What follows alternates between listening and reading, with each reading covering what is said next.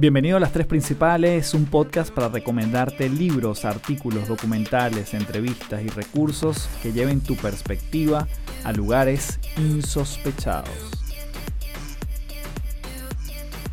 Hello, hello, mi nombre es Carlos Fernández, arroba Café del Éxito. Bienvenido nuevamente a este espacio, tu espacio que es Las Tres Principales, un podcast para conectarnos, para curiosear, para reflexionar, para subirnos en un dron y retirarnos a lugares donde no hemos visto las cosas antes. Y en esta oportunidad no va a ser la excepción porque tuve la oportunidad de conversar con Chris Ursúa.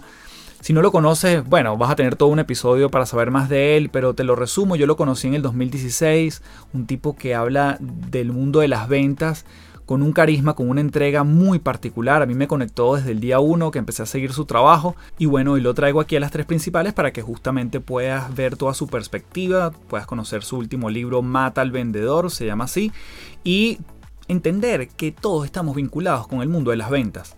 Todos vendemos siempre algo. No importa si estás en el back office, si eres del área de administración o de recursos humanos o simplemente, bueno, no estás en contacto directo con los clientes. Todos vendemos ideas, propuestas, nuevas formas de hacer las cosas. Y yo lo cuento en uno de los episodios de aquí de las tres principales, que lo puedes buscar, que se llama De empleado emprendedor. Y yo cuento la anécdota que cuando yo quería, cuando emprendí, me costaba muchísimo cobrarle al cliente, hablar de una orden de compra, pasarle la factura. Y yo me creé un correo que era supuestamente una chica que se llamaba Verónica, y Verónica era la que tenía esa interacción, era como el policía malo de cobrar, de hacer seguimiento, de pedirle, mira, ¿cuándo nos van a pagar? Mira, dijeron en tal fecha y no nos ha llegado el pago, no han depositado, no han pasado el cheque, es decir, era la persona que hacía como esa función de policía malo que a mí no me gustaba. Y he empezado a resignificar, gracias al trabajo que yo de alguna forma he venido siguiendo también con Chris Ursúa, y he resignificado mi relación con las ventas, la manera como siento que la gente puede aprovechar lo que yo tengo para entregar. Y creo que allí hay una, una matriz interesantísima que vamos a estar hablando justamente con nuestro invitado.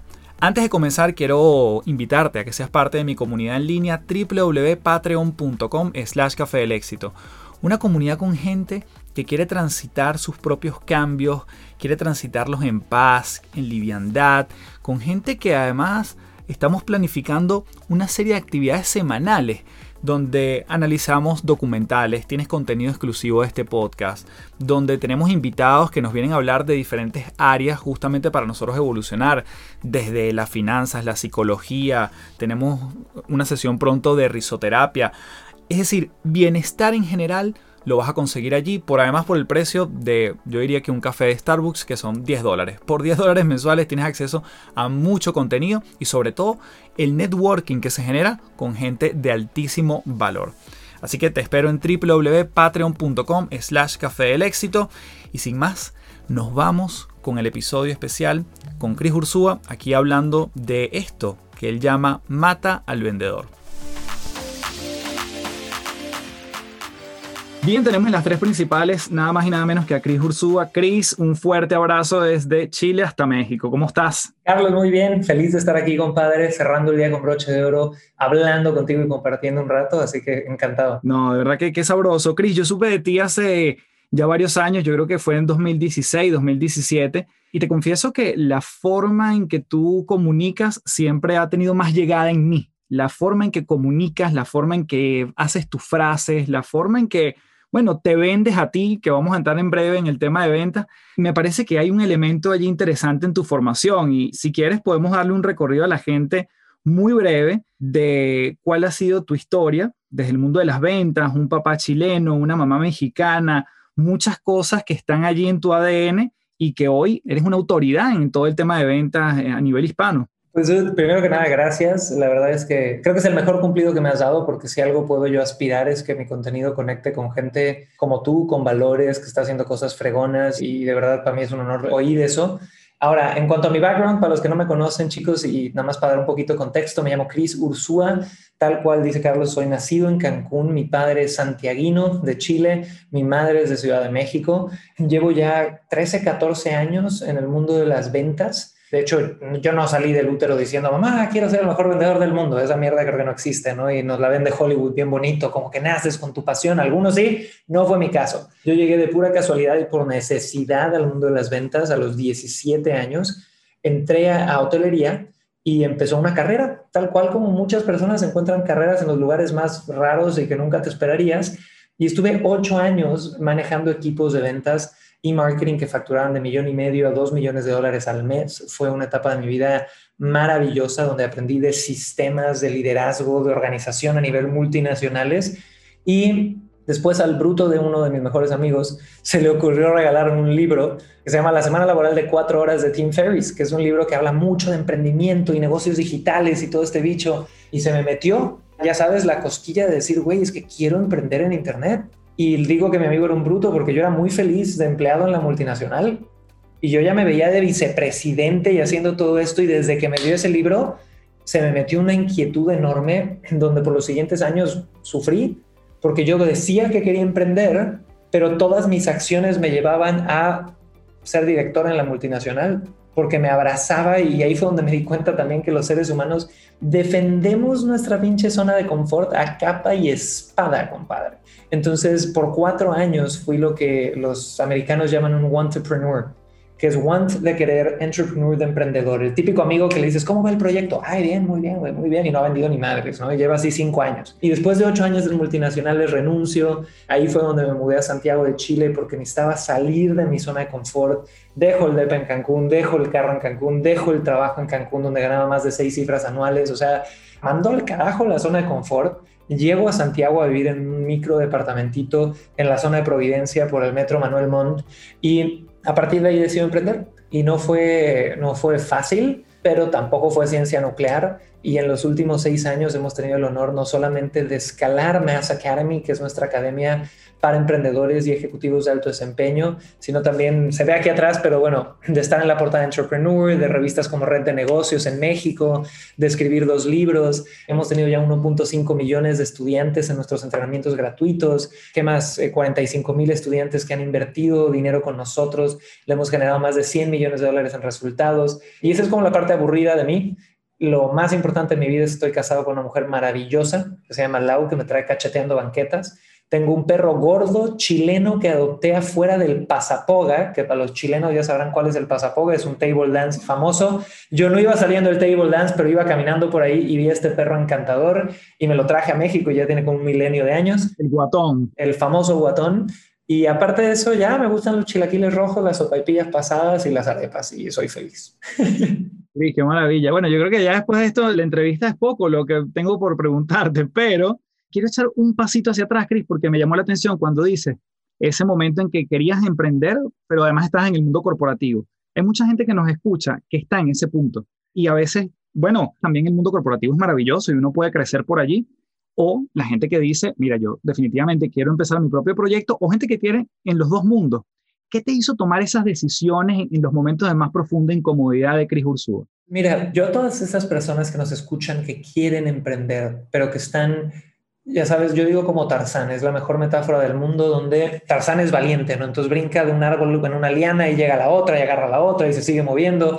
Yo digo que hay un síndrome en el emprendedor como de Tarzán donde me aviento de la liana, ya sabes, así voy hacia la siguiente y quiero agarrar la otra liana, pero no quiero soltar esta, ¿no? Entonces, ¿cómo acaba Tarzán? Puta, acaba colgado a la mitad y ya no se mueve para ningún lado. Así estuve yo por cuatro años.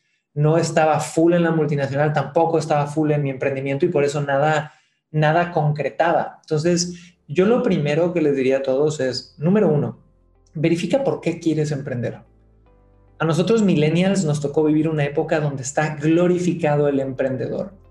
Y la neta, chicos, es que, y una vez casi me, sacrifican por decir esto en un mastermind, si el día de mañana yo por X o Y o Z razón no pudiera ser emprendedor, fácil y felizmente me veo de vicepresidente del área de marketing o ventas de una empresa y no me cuesta nada decirlo. ¿Por qué?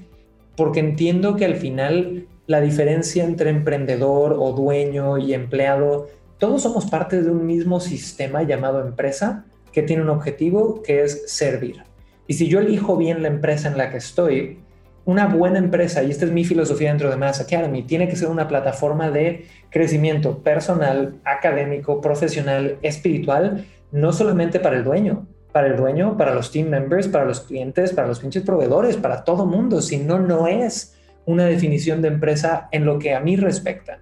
Y hay muchas empresas donde puedes emprender y ser un intrapreneur y proponer proyectos, ¿no? Pero proyectos con fundamentos, con experiencia, porque también hay mucho millennial o centennial que llega y no lleva ni tres meses y ya quiere proponer los cambios de la perla de la Virgen y no conoce nada. Entonces, cuestionate bien por qué quieres emprender y que sea algo de verdad válido, que entiendas que es una experiencia importante para ti.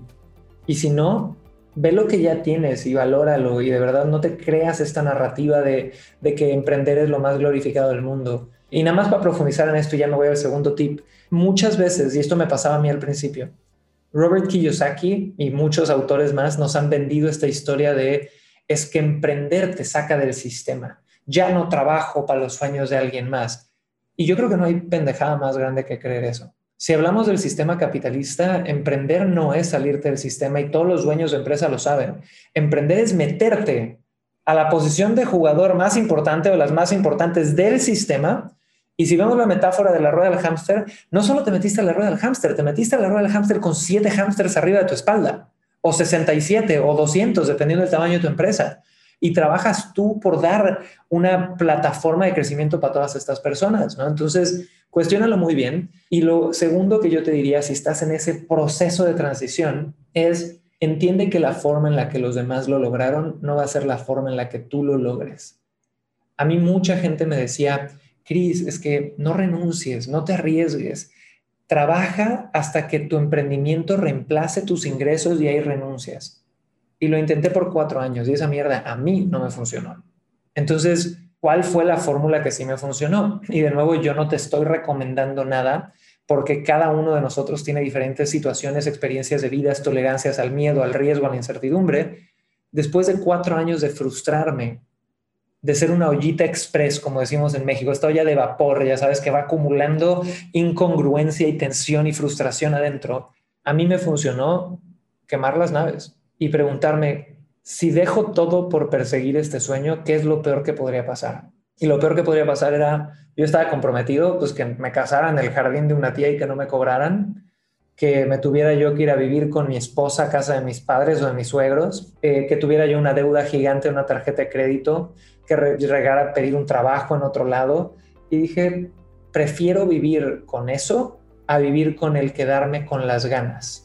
Y de nuevo, algunos siempre usan la gente sus excusas, ¿no? Y podrían decirme ahorita, Carlos, es que tú no tienes hijos. No importa, tengo estudiantes que tienen cuatro hijos, igual lo han hecho. El chiste es preguntarte, ¿cuál es el peor escenario posible que puedas vivir con eso más que con el quedarte con las ganas? Porque normalmente el peor escenario posible no va a pasar. No sé si estás de acuerdo, mi bueno, o qué opinas tú. Me encanta, me encanta la filosofía, creo que nos da muchas luces sobre todo porque yo también siento que el emprendimiento ha sido muy sobrevalorado en los últimos años y entonces creemos que esa pareciera que es la panacea cuando es, bueno, es, otra vía igual de válida que estar como empleado y los criterios de sentirte cómodo para emprender, estoy totalmente de acuerdo que son muy personales. Yo cuando emprendí tenía siete meses de sueldo garantizado, que fue con mi cheque de liquidación, y con eso para Carlos Fernández era lo suficiente para lanzarme, entre comillas, al vacío.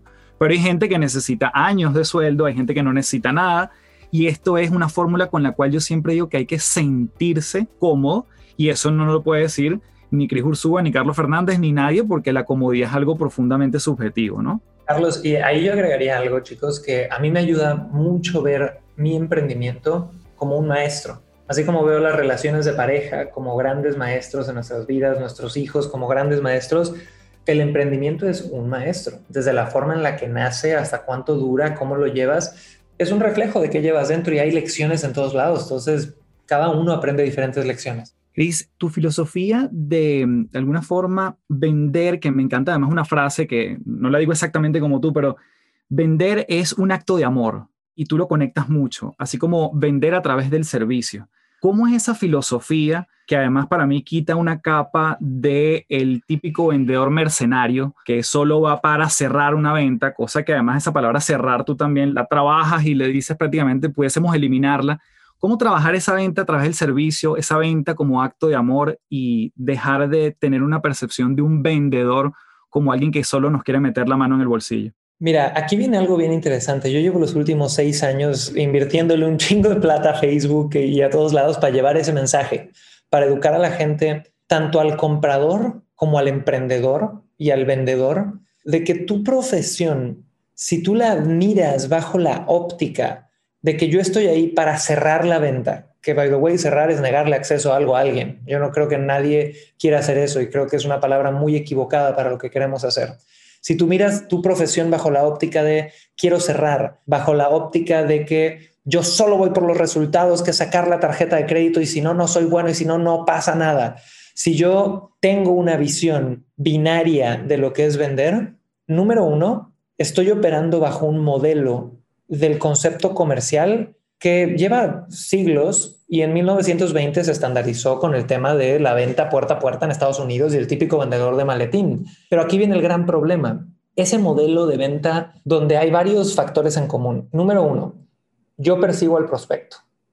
Número dos, hay cierta venta a nivel presión donde se busca atacar las creencias de alguien y, ponerte frente a ellos y cuestionar y ese sentimiento de arrinconado. Ese modelo de ventas es un modelo que ha venido falleciendo lentamente desde los últimos 50, 60 años y es muy chistoso, pero históricamente estamos viendo estas estocadas, ya sabes. En el 83 salen en Internet democratizado en Estados Unidos y empieza el Internet y la gente empieza a comprar online Luego 95 llega Amazon, el mundo de los productos físicos cambia para siempre. Después de eso empieza a hacerse más fácil pagar en Internet con PayPal y el consumo online empieza a hacer que se salten a los vendedores tradicionales. Y la última estocada que estuvo brutal fue la pandemia, porque la pandemia lo que hizo fue que aquellas personas que se resistían a comprar online lo hicieron. Hubo creo que un incremento de un 237% en las personas de la tercera edad en Perú de comprar online. Carajo, todo el mundo tuvo movimientos similares. Entonces, cuando tú me preguntas, bueno, Cris, ¿cómo le hacemos para pensar y ya ver las ventas como un acto de amor y de servicio? Lo primero que quiero poner sobre la mesa es que si tú sigues operando con que vender es malo, tienes un reto de educación. Tienes un reto donde me falta conocer nuevos conceptos, nuevas metodologías, y una vez que conozcas estas metodologías, vas a poder ver que vender es otra cosa. Vender bajo las nuevas metodologías, número uno, utilizas el Internet para que la gente llegue a ti, no vayas tú a ellos. Número dos, no presionas. Lo único que haces es poner ciertas preguntas que hacen que las personas solitas vayan cambiando sus creencias sin ningún tipo de presión. Esos son los dos principales cambios que hay en la nueva forma de vender. El Internet hace que ellos lleguen a ti y segundo, no hay presión, hay preguntas. Y a partir de esos dos cambios, tú te vas a dar cuenta que vender es la habilidad número uno para conectar con abundancia en el mundo. Todo lo que quieres en la vida está en una venta de distancia. Sea que quiera más amor de otra persona, tengo que saber venderme. Quiero yo tener la motivación para lograr cosas, tengo que saber venderme a mí mismo la idea. Quiero venderle a mis hijos los valores que quiero que tengan, tengo que saber vender. Entonces, yo creo que este cambio de abrazar una nueva definición de lo que es vender, tiene que salir mucho de la necesidad. Y te lo digo porque así va a pasar, Carlos. La gente necesita dinero, necesita mantenerse y ya no le va a funcionar las técnicas anteriores y van a tener que ir haciendo el cambio. Y de hecho, de eso se trata Mata al Vendedor, que es mi nuevo libro, tal cual es 13 principios para asistir a la gente en esta transformación de mentalidad que aparte genera más dinero. Cris, en esa evolución de una persona que, bueno, finalmente vende algo, ¿qué pudieses decir tú que vamos a decir, el antiguo paradigma de vender y el nuevo paradigma de vender? ¿Qué cosas han cambiado en el tiempo que tú dirías, bueno, claramente ya no es voy a buscar, sino que atraigo? Eso me queda claro. ¿Qué otro elemento hay? Podemos mencionar unos cuantos de que tú dices, mira, esto ya pertenece al siglo pasado, yo creo que lo nuevo es esto, o lo que pudiese tener una tendencia interesante sería este otro paradigma. ¿Qué sería? Buenísimo, me encanta. Aquí viene algo. Yo creo que de forma, y voy a hablar al nivel emprendedor, de forma antigua, un emprendedor dependía muchísimo de la venta uno a uno. Hoy por hoy, cualquier persona tiene acceso a en dos segundos estar haciendo una venta uno a muchos. Entonces, ese es otro paradigma que está cambiando durísimo. No importa si yo vendo seguros, vendo redes de mercadeo, vendo inmobiliaria, vendo lo que sea, yo puedo invertir dos horas en vez de uno a uno, uno a muchos. y a partir de eso o generar citas para todo el mes que viene o generar ventas para todo el año que viene. Entonces, eso es una de las cosas que veo que hay una tendencia de adoptar por una mayor cantidad de gente mucho más rápido ahorita. Segunda cosa que está cambiando de forma durísima en este nuevo paradigma es el consumidor. Hay estudios de Harvard, literal del Harvard Business Review, que te enseñan, y este estudio es como de hace 10 años ya, que hoy por hoy el cliente antes de hacer un contacto, es decir, un contacto, te mando un mail, te pido una cita, llego a tu tienda, ya tiene un 60% de la decisión tomada. Es decir, ya te investigó en Internet, ya vio la competencia, ya conoce tu producto. Y esto que nos dice que el nuevo consumidor es un consumidor que viene armado hasta los dientes de información y que ahora el vendedor ya no es el poseedor absoluto de la verdad.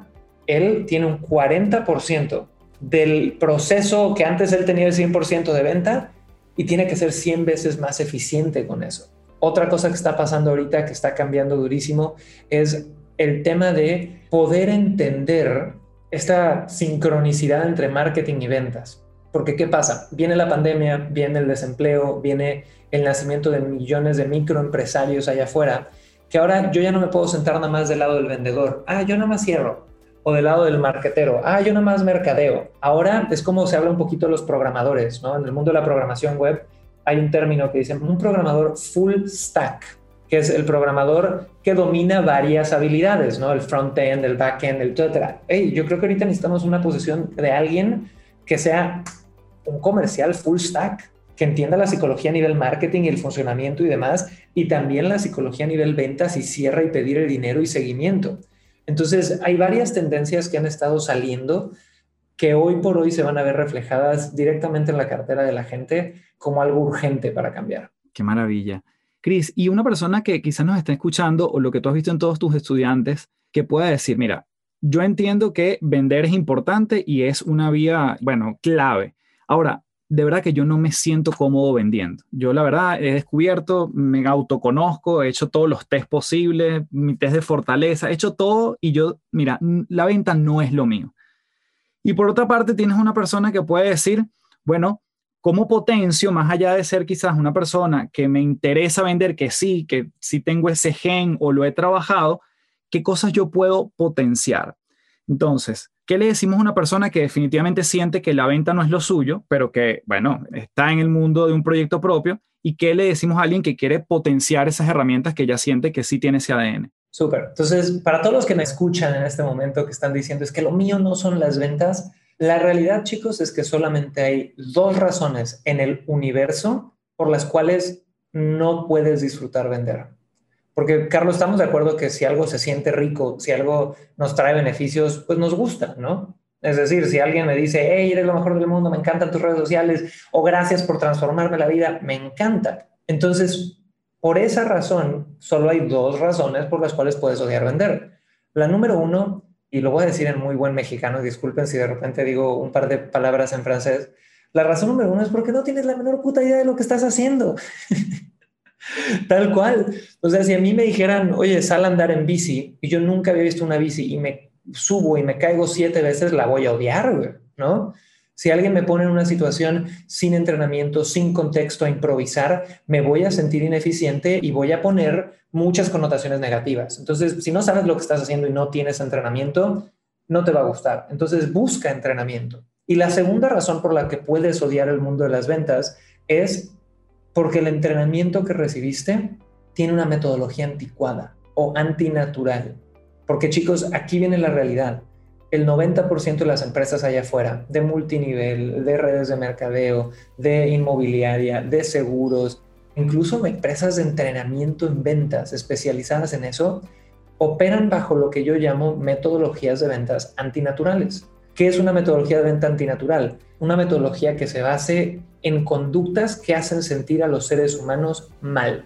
Es decir, presionar, te ponen una energía beta donde estás suplicándole a alguien que te haga caso, te ponen frente al rechazo de formas que ya son innecesarias. Entonces, si tú has operado con una metodología antinatural o anticuada, como la quieras ver, también tarde o temprano lo que pasa en el mundo de las ventas es que te quemas, así lo llaman. No, pues ya, ya lo intenté, me fue mal, lo sentí horrible y ya me niego a eso. a estas personas yo les diría busquen las metodologías correctas. Entonces, ese es mi mensaje para todos aquellos que creen que las ventas no son lo suyo. Y lo último que les diría es, si tú ya te pegaste esa etiqueta de que no soy bueno para vender, pregúntate qué sacas con definirte de esa forma. ¿Qué obtienes? Porque todas las etiquetas que nos ponemos, sea, es que yo soy inseguro, es que a mí me da miedo, te estás justificando, estás en tu zona de confort, no te tienes que exigir más, igual es la forma, ay, yo soy inseguro, entonces así pido amor a la gente.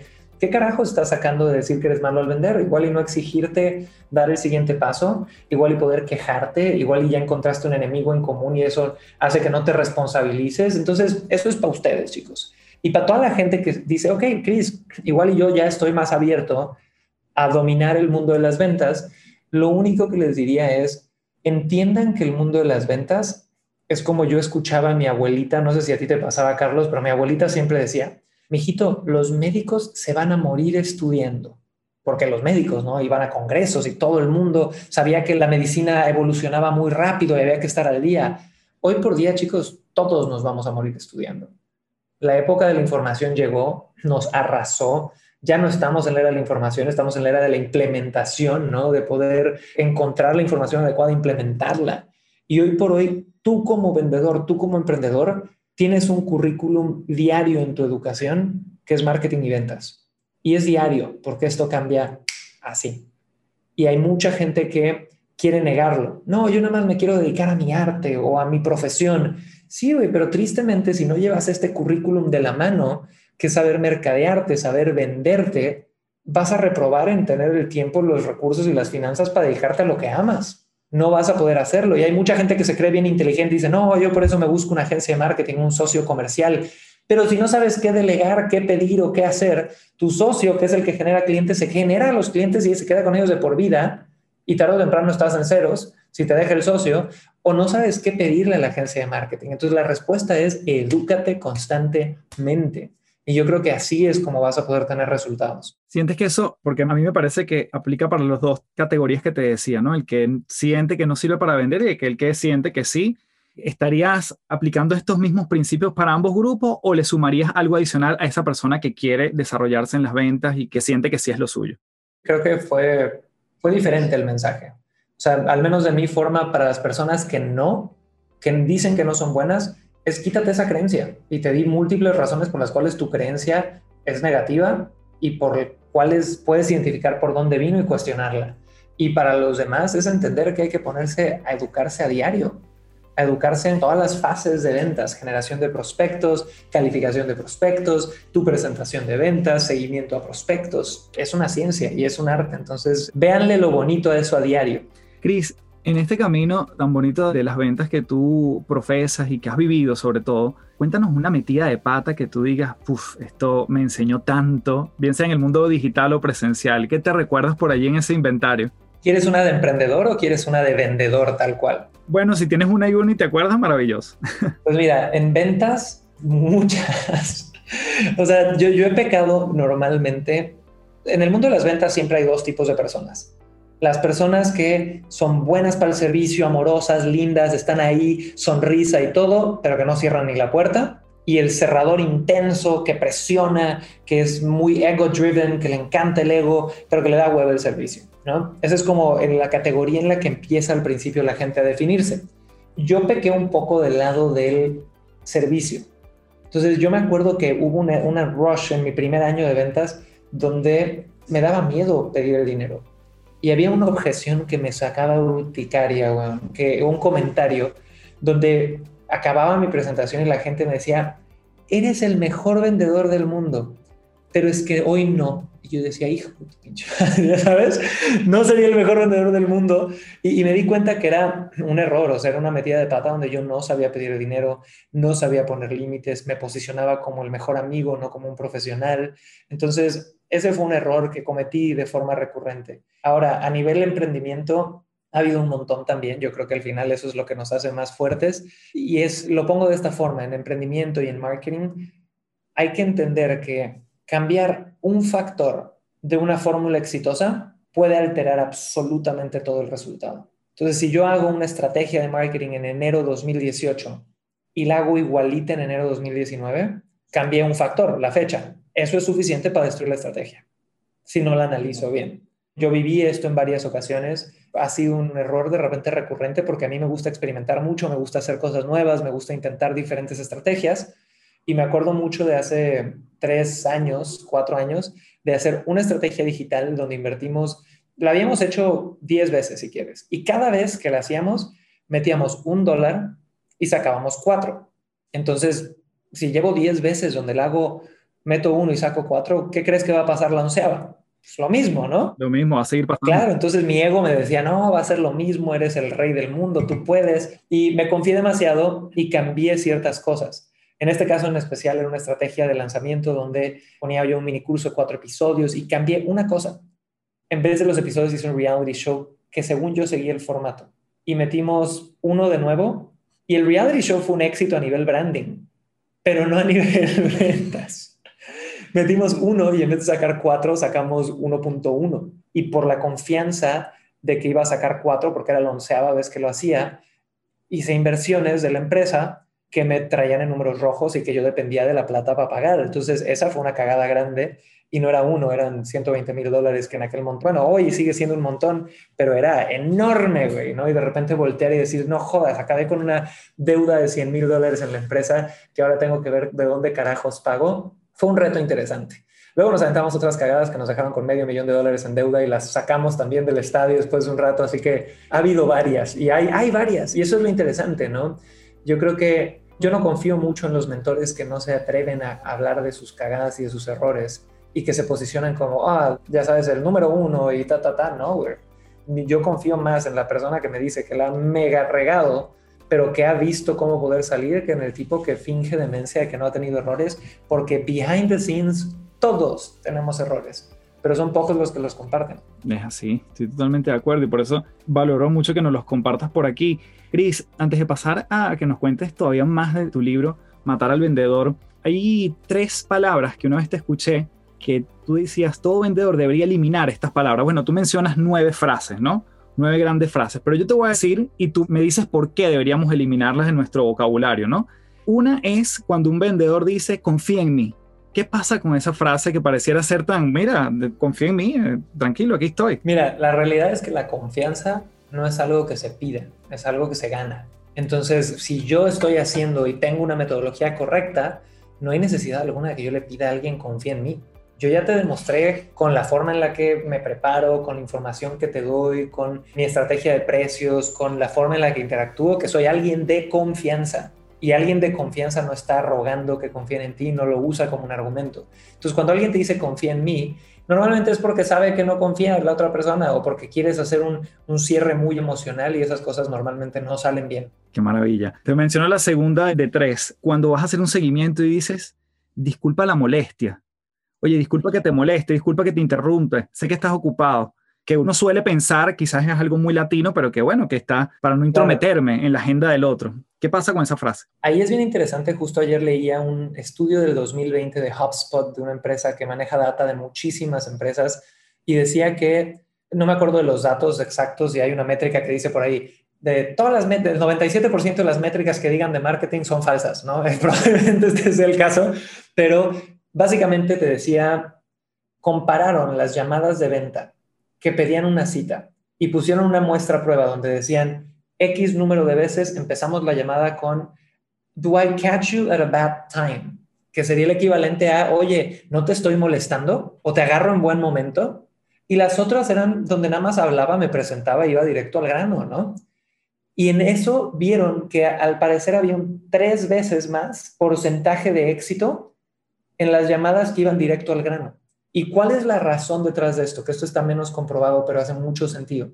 Si tú ves que vender es un intercambio de energía, si alguien llega a querer de tu energía, porque eso es lo que estamos pidiendo, quiero tu energía, quiero que te comprometas conmigo y me des una cita, y llega diciéndome, oye, disculpa que te moleste, hasta cuando dices la frase te imaginas la energía de un beta.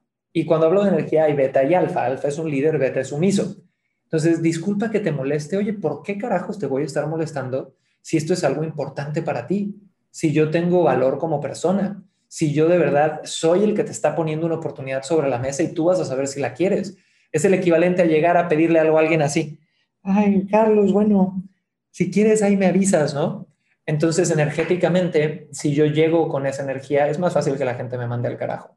Si yo llego plantado en mi energía te estoy ayudando, puedo tener mayor oportunidad. Me encanta. Y la tercera de tres es cuando decimos, bueno, para ser honesto o para serte honesto, para ser transparente en un diálogo, en una negociación, ¿qué pasa con esa frase para ser honesto? La frase para ser honesto dice sin decir que no has sido honesto previamente.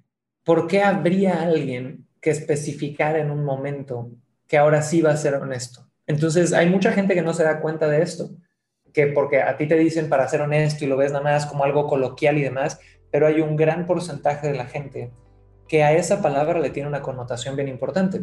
Entonces, si me dicen para ser honesto, yo personalmente, siempre que me decían esto, preguntaría, oye, entonces, ¿no hemos sido honestos en todo lo demás o, a qué te refieres? Maravilloso.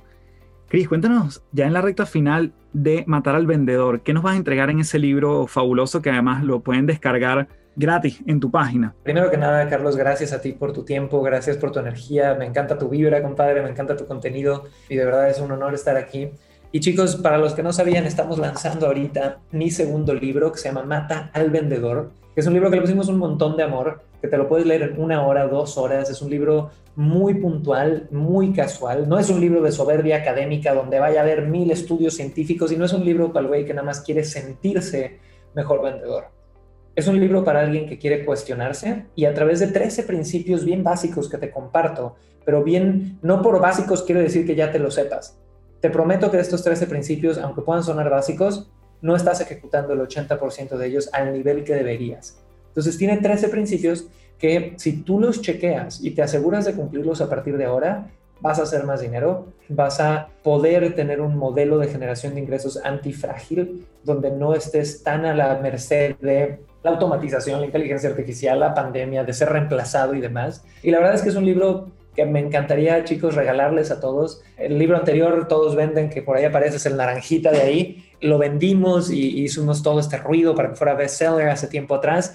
Este lo quiero regalar. Entonces me encantaría, si me permites, Carlos, que vayan todos a mataalvendedor.com. Tal cual la dirección es mataalvendedor.com y vas y puedes descargarlo en PDF junto con un pequeño masterclass. Y lo único que les pido es que lo lean, que si lo descargas, lo pongas en tu desktop, te pongas un horario, te pongas tu café, tu tequila, tu lo que sea que te quieras tomar y te avientes el libro y me digas qué te pareció. Y todo es gratis en mataalvendedor.com. Cris, fíjate que parece una obviedad esto que voy a preguntar, pero me gustaría hacerlo porque alguien que habla de ventas, y quizás es uno de los principios de Mata al Vendedor, ¿por qué dar un libro gratis? Es súper buena pregunta, y la respuesta es bien sencilla y es una respuesta que nunca se debería esconder. Número uno, ya en este momento donde llevamos seis años con la empresa, donde hemos tenido la fortuna de ser de los que hemos permanecido y escalado negocios de educación digital desde hace seis años, estamos en un punto donde el impacto es extremadamente relevante y hemos visto que cada vez que impactamos a más gente, donde una persona se hace mejor vendedor, ayuda a su familia, ayuda a su comunidad, y hay casos donde ayudan a su país y ayudan al mundo, carajo, cuando crecen empoderados con filosofías como las que traen aquí. Pero aquí viene lo más bonito, y esto es lo que yo veo en el capitalismo social, en esta evolución del capitalismo a la que tenemos que llegar pronto. Cuando hay ese impacto en una persona a través de un contenido gratuito, sí o sí esa persona eventualmente va a querer comprarme algo y va a haber una reciprocidad. Y aquí vamos a una frase que creo que engloba muy bien esto y para ir cerrando, si vender es prometerle a la gente que su vida va a ser mejor una vez que te compren, la mejor forma de hacer que te crean es hacer su vida mejor antes de que te compren. Entonces, ese es todo el principio de marketing que nosotros seguimos. Yo sé que si alguno de ustedes, muchos van a descargar el libro y les va a dar hueva, muchos no lo van a leer, algunos lo verán con soberbia y dirán, ah, ya me lo sabía yo, no trae nada de este muchacho, porque tu ego no te deja ver más allá. Pero algunos de ustedes van a decir, no mames, era el mensaje que yo necesitaba escuchar y si les sirve y ahí llega nuestra relación bien y si les sirve y eventualmente quieren venir y comprar algo con nosotros para profundizar en su educación también. Qué maravilla. Cris, ya para cerrar la última pregunta, yo siempre le pido a nuestros invitados que, como esto se llama las tres principales, que nos dejen tres cosas sobre las cuales la gente puede incurrir más en conocimiento, en todo lo que tú has conversado.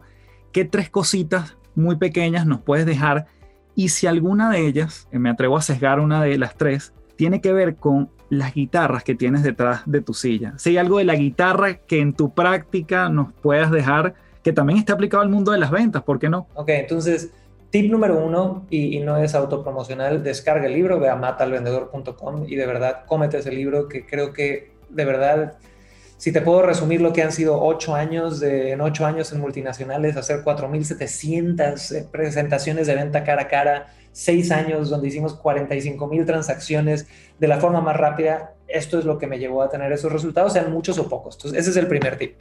El segundo tip que te podría dar, vamos a hablar de recursos, me gustó irme por el lado de recursos, es léete un libro que se llama Una nueva tierra, de uno de mis mentores más grandes que es Eckhart Tolle. S-K-H-A-R-T, espacio Toll, T-O-L-L-E. Es un libro de desarrollo personal, es un libro que me transformó la vida, que me permite no solamente pues hacer cosas, sino también disfrutarlas en el momento y creo que eso es básico. Y tercer tip relacionado con las guitarras, acuérdate que tanto en ventas como en todo lo que hagas en esta vida, no es suficiente nada más agarrar y decir, voy a afinar la guitarra y agarro mi guitarra y la empiezo a afinar, ya sabes, donde quede perfecta cada cuerda en cada nota que tiene que estar. Porque ¿qué pasa con las guitarras cuando las afinas? Si yo la dejo ahí y no la toco en dos días, las cuerdas que están acostumbradas a tener una tensión van a regresar, se van a estirar y van a volver a desafinarse. Y voy a tener que regresar y tomar otros cinco minutos y volver a tensarlas y volver a darles este estirón, a que salgan de su zona de confort, si lo quieres ver así. Entonces, las ventas son lo mismo. Es un músculo, es algo que hay que entrenar a diario. Tu capacidad de disfrute, de desarrollo personal, de ver la vida desde un lugar maravilloso y positivo y no estar en la pinche narrativa negativa de todo mundo, también es algo que se lava y se crea y se afina a diario. Entonces, ese sería mi último tip, mi último mensaje y ¡pum! Como lo pidió Carlitos con metáfora de guitarra y todo. Maravilloso. Matalvendedor.com, ya saben, pueden descargarse ahí el libro completamente gratis. Cris, muchísimas gracias. Aprecio un montón esta entrevista y este aporte y este valor. Y bueno, simplemente auguro que vas a seguir triunfando, creciendo y multiplicando un mensaje que para mí tiene además un componente ético detrás, que es lo que yo creo que más aprecio de tu trabajo, la venta ética con sentido, con propósito y bueno, ¿por qué no? Con muchísimo amor. Así que gracias nuevamente y un fuerte abrazo. Te mando mucho cariño, Carlos. Saludos a todos, chicos. Gracias. Chao, chao. Bueno, gracias por llegar hasta aquí. La verdad que ah, para mí fue todo un placer conversar con Chris. Espero que para ti también te haya sumado muchísimo valor. Y te espero por Apple Podcast para que me dejes tu review. Eso me ayuda un montón. Y es la mejor forma, si a ti te gusta, te lo digo de verdad, de corazón, si a ti te gusta este podcast, la mejor forma que tienes de apoyarlo es compartiéndolo con más personas. No te quedes la información que es valiosa para ti, mándales el link por cualquiera de las vías. Y bueno, multipliquemos esto que nos hace sentido. Asimismo entonces, te espero en www.patreon.com slash café del éxito. Es mi comunidad en línea que por solo 10 dólares puedes unirte a contenido exclusivo, no solo de este podcast, las tres principales, sino encuentros semanales y realmente sumar perspectivas a nuestra vida conectado con una comunidad y con gente que está en la misma frecuencia que tú, que quiere caminar que quiere avanzar, que quiere progreso, que quiere bienestar y felicidad en sus vidas en sus propios términos, pero juntos somos más y nos, nos acompañamos mejor. Así que te espero por allí, www.patreon.com slash café del éxito. Y gracias entonces por quedarte aquí en las tres principales. Y como siempre me despido diciéndote, transfórmate en paz. Chao, chao.